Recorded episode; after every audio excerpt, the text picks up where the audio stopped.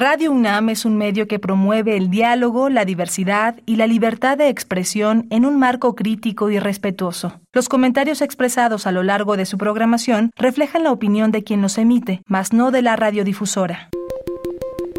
Hipócrates 2.0 Nutrición. Bioética. Estrés. Vacunación. Salud. El Programa Universitario de Investigación en Salud y Radio UNAM presentan Hipócrates 2.0. Investigación y vanguardia en salud.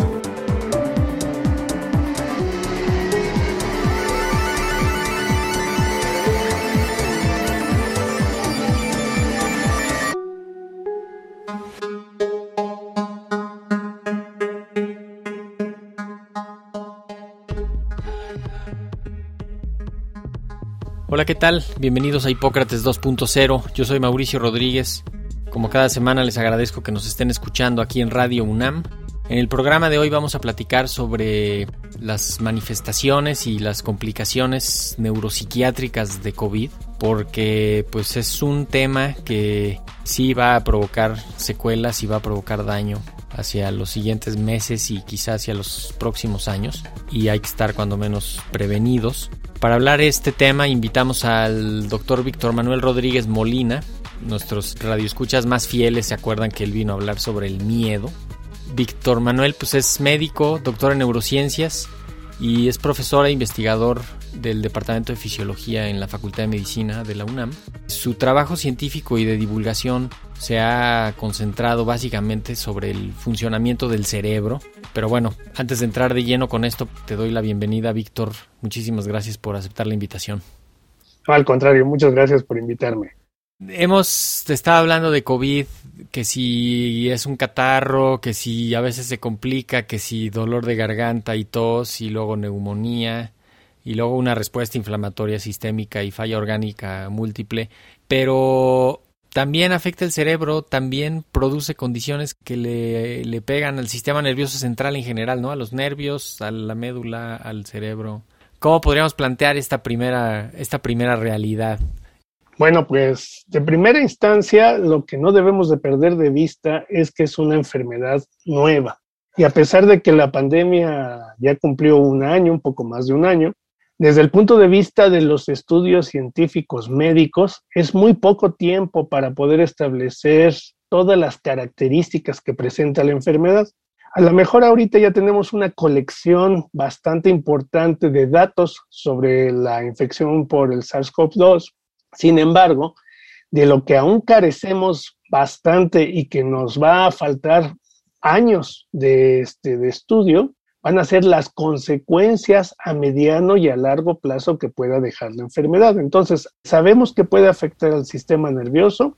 ¿Por qué? Porque forma parte del todo de nuestro organismo, al igual que puede afectar otros órganos, ¿verdad? El hígado, el riñón, pero todavía no conocemos a fondo todos los daños o supuestos daños que pudiera ocasionar. A lo mejor no los deja, pero no, no sabemos, estamos en una incertidumbre y ahorita vamos a ir platicando cuáles pueden ser los puntos que nos dan luz sobre esta alteración del sistema nervioso. Sí, de hecho, a mí me preguntan mucho, ¿no? De cuáles son las secuelas a largo plazo y, y, qué pasa con las vacunas a largo plazo y la inmunidad y qué pasa 10 años después y entonces, en el mejor de los casos, apenas llevamos pues no sé, ¿qué será? 15 meses, 16 sí, meses de seguimiento sí. de los primeros casos de China de diciembre del 2019, uh -huh. pero no sabemos mucho más. Tenemos algunas nociones por la epidemia de SARS del 2002-2003, por la epidemia del MERS después, este 2012, pero de esta en particular no tenemos las tantas certezas como a veces la gente exige, ¿verdad?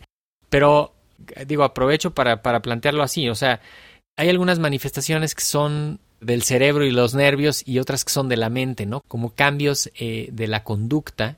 Sí, digamos que cuando hablamos de manifestaciones que corresponden al sistema nervioso, básicamente estamos hablando de afectaciones del control que lleva a cabo el cerebro, que lleva a cabo la médula, que llevan a cabo los nervios, ¿verdad? Y el funcionamiento cerebral está implicado en muchas otras funciones. Entonces debemos de empezar a entender primero qué hace el cerebro, ¿verdad? Para entender esas manifestaciones.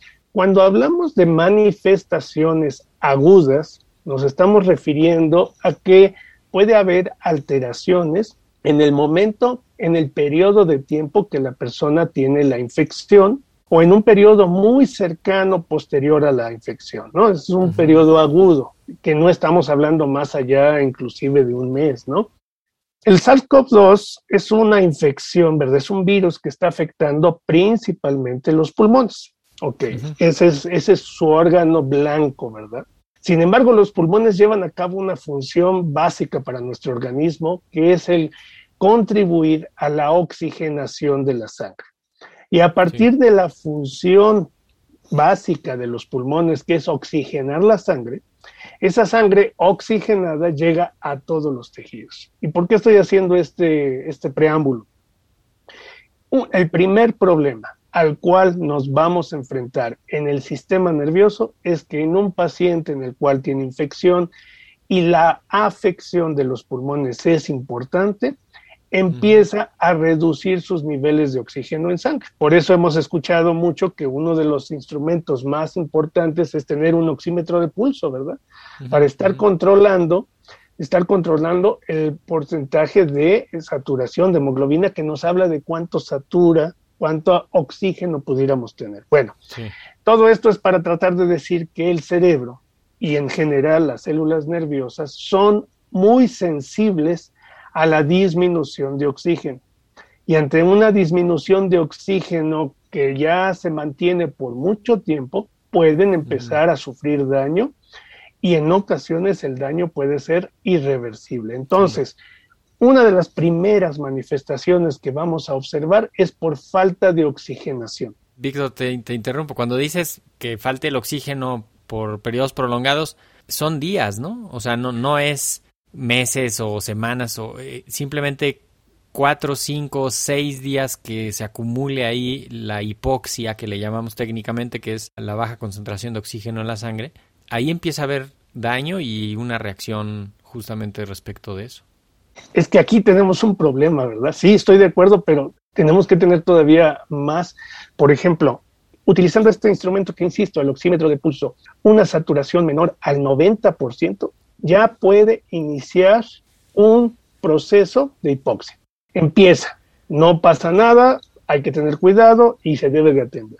Pero cuando los niveles de, esta saturación están muy por debajo, voy a exagerar, 60%, bueno, el daño que pudiéramos tener a nivel cerebral ya no podría esperar días. A lo mejor puede darse un daño en horas, no sé, unas 12 horas, un día tal vez. ¿Por qué? Porque, insisto, el cerebro es extremadamente sensible a esta deficiencia. Hay estudios que nos han mostrado que, existe algo que le llaman la hipoxia feliz. Digo, es una denominación popular que, se le, que se le ha dado, en el que la persona tiene niveles de oxigenación muy bajos y que nosotros podemos estar platicando con la persona como si no tuviera nada. Pero dos minutos después, el paciente puede morir.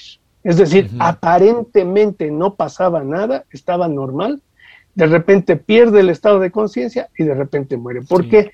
Insisto, porque la baja de oxigenación de nuestro cerebro empieza a dañar neuronas y estas neuronas, si el daño se prolonga, vamos a decir, a decir a un número muy grande, puede ser un daño irreversible. Entonces, ¿qué es lo primero que podríamos empezar a ver? Lo primero que podríamos ver es que el sujeto tiene somnolencia, que se siente desorientado, no sabe dónde está, no sabe quién es, no sabe quién lo rodea. Puede tener una conducta agresiva, pero así de momento estaba normal y de repente empieza a enojarse, empieza a tener conducta agresiva. Puede tener, por ejemplo, convulsiones, podría ser, aunque no sea epiléptico el paciente. Y también podríamos empezar a tener alucinaciones. Estas alucinaciones no son producto de una enfermedad psiquiátrica, son alteraciones en la parte metabólica o en la parte de la alimentación, digamos, de estas neuronas, ¿no? Entonces, en la, bioquímica del cerebro, ¿no? Falla Exactamente. la bioquímica del cerebro. Es muy común, una de las cosas que se han reportado con mucha frecuencia, se empezó a detallar un caso, dos casos, y ahora ya hay varios, varios estudios que están mostrando, son el estado de delirio que se le denomina, que es el conjunto de estas situaciones que estoy mencionando, el estar desorientado, el estar percibiendo cosas que no existen, el estar hablando de algo que es incoherente para las personas que están alrededor. Y se sabe que esto puede empezar o por la falta de oxígeno o por alteraciones de otros órganos que influyen sobre el cerebro. Sí, de hecho, el, en, en algunos casos, sobre todo de adultos mayores de edad avanzada, este gran indicador que es la fiebre, por ejemplo,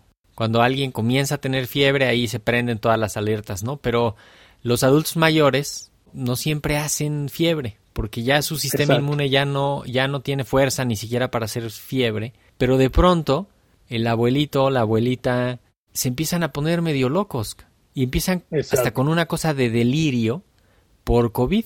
Pues todos están buscando otra cosa y esa es la manifestación del COVID para ellos, ¿no? Y entonces, pues se vuelve un reto diagnóstico porque hay que identificar esto, hay que hacerle una prueba y hay que checar que esté oxigenando bien, checar metabólicamente que esté todo bien, ¿no? En la química sanguínea, en, en todos los otros elementos. Pero eso es como lo agudo, ¿no?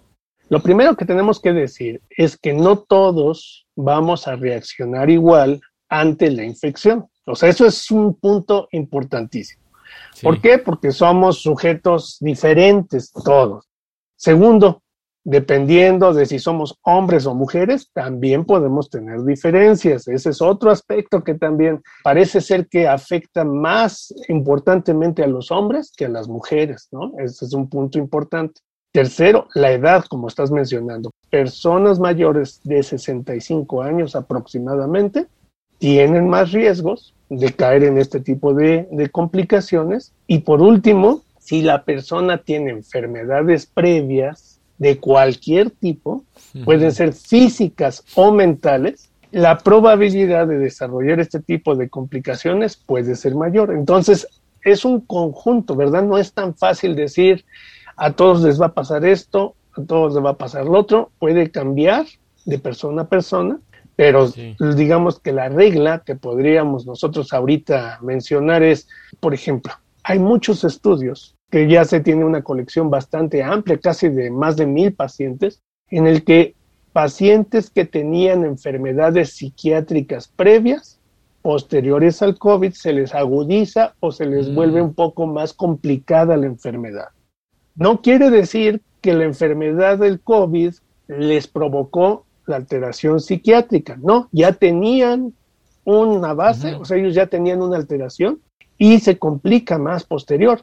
Perdón, ahí podría ser trastorno de ansiedad, depresión, no sé si esquizofrenia. no, pues de cualquiera, por ejemplo, pacientes con esquizofrenia, que es una enfermedad psiquiátrica que se controla, que tiene sus manifestaciones y que si está bajo control no pasa nada, ¿no? Es, este, Hay medicamentos, hay enfermos que tuvieron esquizofrenia y posterior al, COVID son de más difícil manejo, a pesar de que tuvieran muchos años ya bien manejando el exactamente la enfermedad se descontrolan. Por ejemplo, personas con muchos antecedentes de depresión posterior al COVID, la depresión empieza a tener un incremento de ideas suicidas, por ejemplo, o puede agudizarse más, o sea, el grado de la depresión se agudiza más. Personas con ansiedad, indudablemente, o sea, la, ansiedad puede provocar que todo el estado inflamatorio, todo lo que puede provocar incluso que se agudice, que también nos va a llevar a una depresión. Esto no es tan común, o sea, sí es común y tenemos que tomarlo en cuenta, pero lo que yo podría decir que es extremadamente común son pacientes que tienen una enfermedad como la hipertensión o obesidad o hipertrigliceridemias.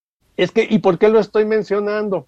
Porque si ya alguien tenía este tipo de alteraciones, más la infección de la COVID, más el estado inflamatorio, más la probabilidad de desarrollar trombos, bueno, pues entonces tenemos una combinación enorme que puede provocar daños, que por ejemplo infartos cerebrales, sí, o se han reportado este, inflamación del cerebro, ¿verdad? Encefalitis que se denomina, Se han reportado, por ejemplo, alteraciones incluso meningias, ¿verdad? meningitis, post esto, pero en realidad no es solo el virus lo que está causando esto, es todo este combo, ¿verdad? Esta combinación de factores que puede hacer que la persona esté mal. Y ahora, a lo mejor, nada más para este, terminar con esta parte, uno de los puntos más importantes que hay que señalar es, si una persona le da la infección y la mayor parte del periodo de la infección de las tres semanas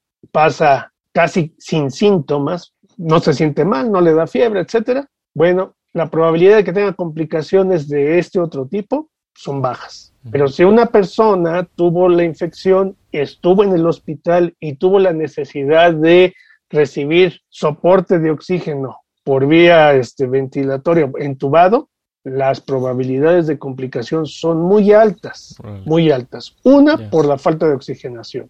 Dos, por los propios tratamientos que ya son agresivos. No me refiero a que sean malos, sino que el cuerpo va a resentir estos tratamientos también y es parte de la recuperación que tiene que hacer el, organismo. Y tres, por el periodo de tiempo que hay estado entubado. Hemos tenido reportes de gente de hasta un mes entubados, ¿verdad? Entonces, ellos, ellos son los que tienen mayor probabilidad de que al final puedan tener alguna lesión de estos tipos. ¿no? Dos muy, eh, muy específicas. Migraña y convulsiones, e, e, epilepsia. ¿Qué onda con eso? ¿Has visto algo que se haya ya publicado de esto? Sí, no. Eh, de hecho, la manifestación neurológica más, más, más frecuente posterior a la infección del COVID haya tenido la infección leve o moderada o severa es dolor de cabeza crónico, la cefalea y mareos. Esos son los dos signos más importantes, mareos y dolor de cabeza. Después de estos dos, vienen otros signos que son también muy importantes, que es la pérdida del olfato y la pérdida del gusto. Veía yo un artículo ¿no? del periódico que decían, es como comer corcho, es decir, la gente está masticando algo que no saben ni qué es, ¿no? Solamente siente la textura, ¿no? Entonces, esa es la siguiente. Y la siguiente manifestación que ya viene un poco menos frecuente, pero que se está dando, son dos problemas muy importantes, que es falta de concentración en el trabajo, para hacer sus actividades, se les van las ideas a las personas, están haciendo algo y de repente no se pueden concentrar, o alteraciones de la memoria. Entonces ya tenemos tres problemas. y le agrego a trastornos del sueño, y que son muchísimos, ¿eh? O sea, no, ocho de cada diez pacientes que se recuperan de COVID tienen alguna secuela muchísimas de estas son justamente en, alguna de estas, en alguno de estos niveles, ¿no? Sí, exactamente. Por ejemplo, entonces decía yo, falta de concentración, falta de, de memoria. Otra alteración que es común, aunque no es de las más frecuentes, es una alteración del oído, se le denomina hipoacusia, o sea, una reducción en la percepción del oído. Y después viene esto que estás mencionando, alteraciones del sueño. Sin embargo, las alteraciones del sueño, como mencionas perfectamente, son muy frecuentes, o sea, extremadamente frecuentes. Pero las alteraciones del sueño tienen muchas causas, no son de causa nerviosa exclusivamente. Por ejemplo, los niveles de cortisol que el organismo libera cuando está bajo la enfermedad influyen definitivamente sobre el sueño. Totalmente. Entonces ese sería el primero, ¿no? Después, por ejemplo, podemos tener alteraciones del sueño por situaciones de estrés y ansiedad, que es lo más frecuente. Una persona que se enferma empieza a tener una gran cantidad de estrés por la incertidumbre de qué le va a pasar, si se va a poner grave o no, si tiene que ir al hospital o no, etcétera. Entonces, eso provoca mucha ansiedad, mucho estrés también y va a provocar insomnio también. Y por último, podemos tener alteraciones del sueño por alteraciones nerviosas, o sea, del sistema nervioso, ¿no? Entonces, tenemos muchas, ¿no? Estaba tratando como de, de pensar y, preguntarte justamente si, si hay alguna manera de prevenirlas. Desde luego, pues lo mejor sería que no te dé COVID, pero detectar evolución tórpida, ¿no? Eh, detectar cuando la enfermedad no está evolucionando bien, hacerlo de manera oportuna para que no evolucione, aunque sea terminas necesitando oxígeno en tu casa, pero pues que ya se complicó ahí la, la situación, ¿no? O sea, la mejor manera de evitar secuelas, que mejor no nos dé, ¿no? Definitivamente. El punto más importante es, mucha gente dice que prefiere que ya le dé la infección, ya no quiere estar con la incertidumbre y que ya que le dé la infección. Bueno, obviamente eso no es lo recomendable.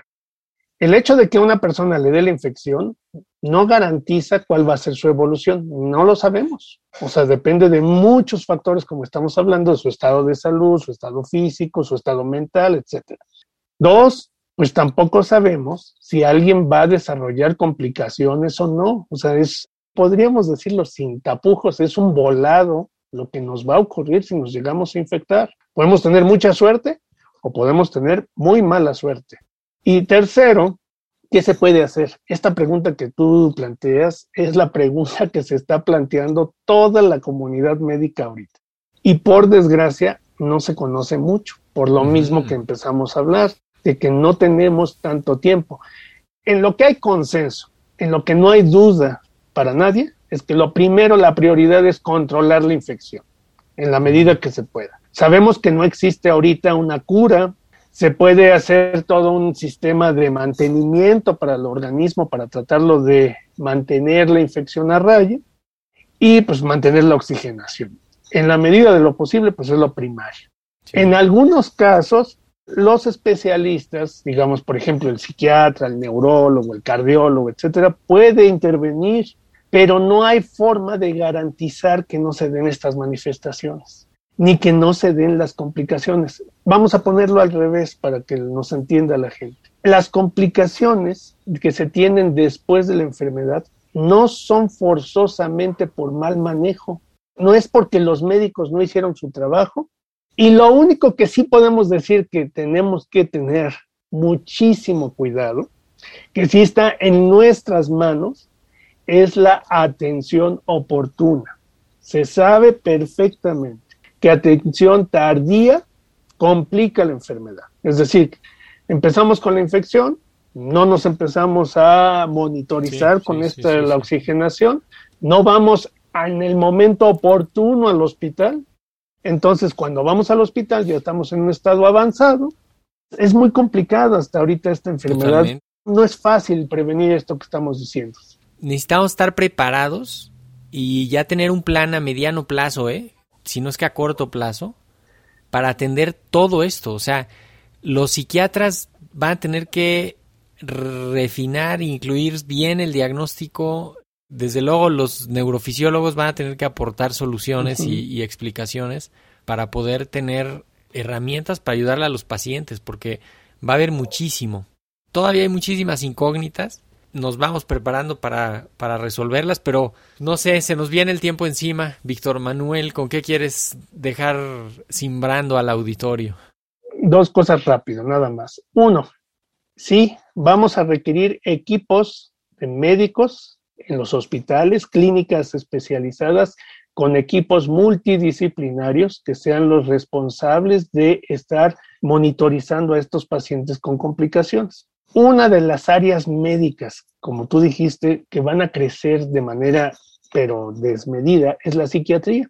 Una de las razones por las cuales hemos tenido esta pandemia con mucho peso sobre las economías, sobre la sociedad, es por la afectación emocional que deja tanto para los enfermos infectados como para los que están alrededor de los enfermos. De hecho, hoy día las consultas psiquiátricas están creciendo muchísimo. Y dos, oye, le, sí, en serio. Le agrego, le agrego, y los que no se han enfermado, no han tenido enfermos cerca, pero, pero ya están medio. sí, claro, porque es, por el encierro, es la cantidad de estrés, es el encierro, el estrés, el trabajo, etcétera. Y otra cosa que no hemos hablado para nada, que es una manifestación que se ha visto con mucha intensidad, por ejemplo, en estudios en China, que se, que se denomina el estrés postraumático. El estrés postraumático es una entidad que, que, nosotros la conocemos popularmente, que es lo que le ocurre a los soldados de la guerra. Hasta tenemos muchas películas, ¿verdad?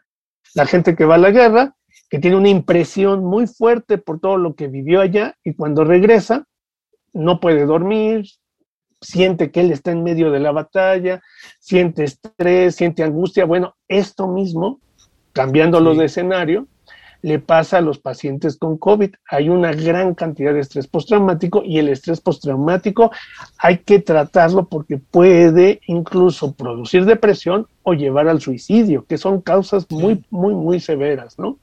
Pues con eso cerramos. No me queda más que agradecerte, Víctor Manuel Rodríguez Molina, profesor e investigador del Departamento de Fisiología de la Facultad de Medicina de nuestra UNAM. Muchísimas gracias. Tú estás en Twitter como arroba VicM, V-I-C-M, guion bajo, Rodríguez M.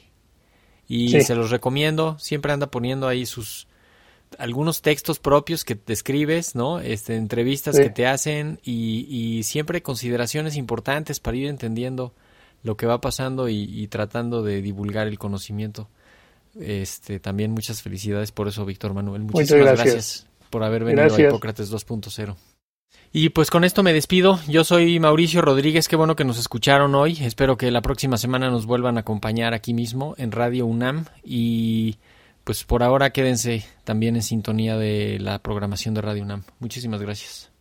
No olviden visitar la página del PUIS para consultar nuestros cursos, nuestras convocatorias y otras actividades que tenemos ahí a disposición en la página puis.unam mx Seguramente encontrarán algo que les interese. Agradecemos al doctor Samuel Ponce de León, coordinador del Programa Universitario de Investigación en Salud y coordinador académico de esta serie.